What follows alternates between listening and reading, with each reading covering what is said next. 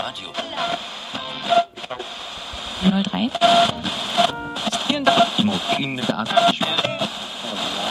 Achtung, Achtung! Hier spricht die Unterschicht.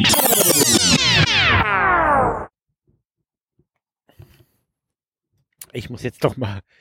Ich hatte ja erzählt mit dem, mit dem, mit, ja, oh Gott, oh Gott, fängt das gut an. Oh. Ich muss dann doch vorher gähnen und dann äh, läuft es auch besser ein. Ich muss jetzt doch mal über den Flughafen Tegel reden, weil die Abstimmungsergebnisse sind ja nur eine Hochrechnung, aber nichtsdestotrotz 56,2 Prozent stimmten also für Ja und 41,6 Prozent stimmten für Nein. Also Ja heißt Flughafen öffnen oder offen halten. Und 41,6 Prozent sagen Nee, schließen. Ist, ähm, was, was Sinn macht, total. Weil ich meine, die meisten Leute brauchen den Flughafen genau einmal im Jahr, wenn sie in Urlaub fliegen. Na gut, zweimal im Jahr, wenn sie wieder zurückkommen wenn sie denn wieder zurückkommen. Denn wenn man neuerdings in die Türkei fliegt, ist das ja nicht hundertprozentig sicher, dass man wieder zurückkommt. Also brauchen einige Tatsache den Flughafen nur einmal im Jahr und danach vermutlich dann jahrelang nicht mehr. Aber gut. Wenn jetzt Leute, die jetzt aufgepasst haben und 56,2 und 41,6 zusammen addiert haben, wenn sie festgestellt haben, dass man nicht auf 100% kommt.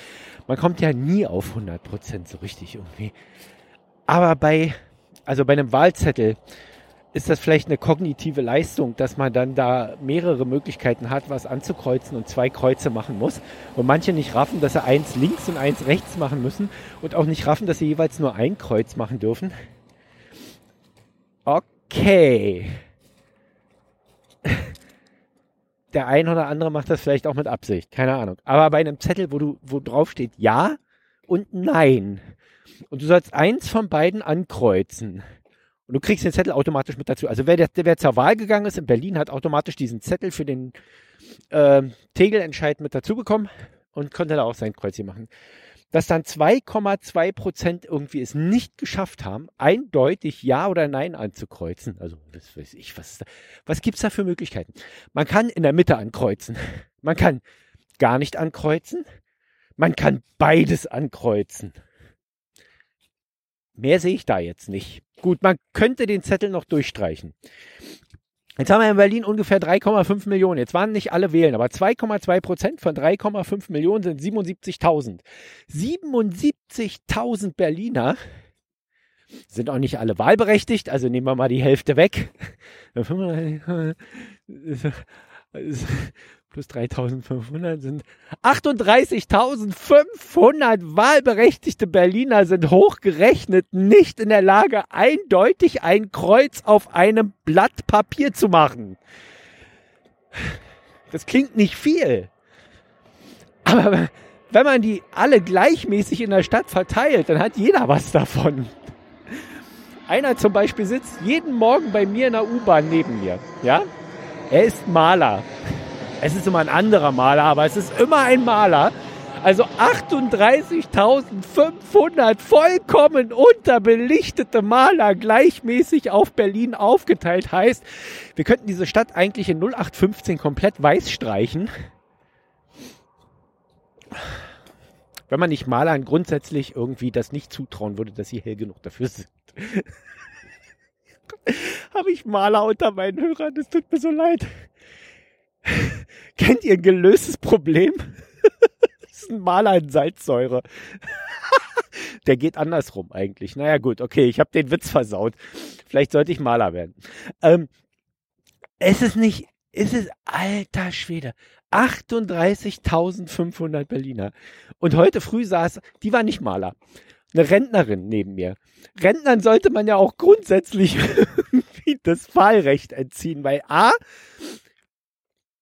Stimmen die für ihre Zukunft ab? Hallo?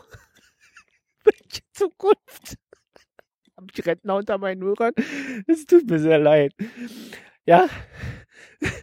Entschuldigung, aber hallo? Ja? Nicht mehr Herr ihrer Sinne irgendwie, die Synapsen total verkalkt, ja. Die macht sie, hat ihre Tasche neben sich sitzen und ich will diesen Sitzplatz haben, weil es ist der einzige freie Sitzplatz in der U-Bahn. Und ich möchte auf diesen Sitzplatz setzen. Denkt man nicht, dass die die Tasche wegnehmen. Ich sage, könnten Sie mal bitte, nimmt sie die weg, ich setze mich hin und dann macht die ihre Arme breit und stemmt die aus wie so ein Goldkettchenträger. Ich bin hier der Mann auf dieser Dreier-Sitzbank. Alter. Und ich dachte nur so, ey, Oma! Wenn ich jetzt einmal aushole, fliegst du hier runter. Nee, die hat ja eine Seitenbegrenzung. So krass bin ich dann doch nicht, aber also man sieht also, die, die Statistik sagt also, diese, diese 38.500 Vollpfosten in dieser Stadt, die gleichmäßig auf diese Stadt aufgeteilt sind, entsprechen allen Alters- und Berufsgruppen.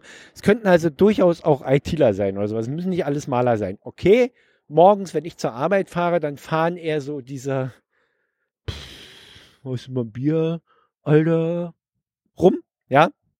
Aber so um neun, zehn, die dann da zur Arbeit fahren, die wollen ja auch noch was von den Deppen haben. Also sind dann da irgendwie auch, äh, naja, ich kann zwar eine Grafikkarte wechseln und ein Plugin installieren, aber mit dem Kreuz machen habe ich es nicht so. Naja, was soll ich denn da noch sagen?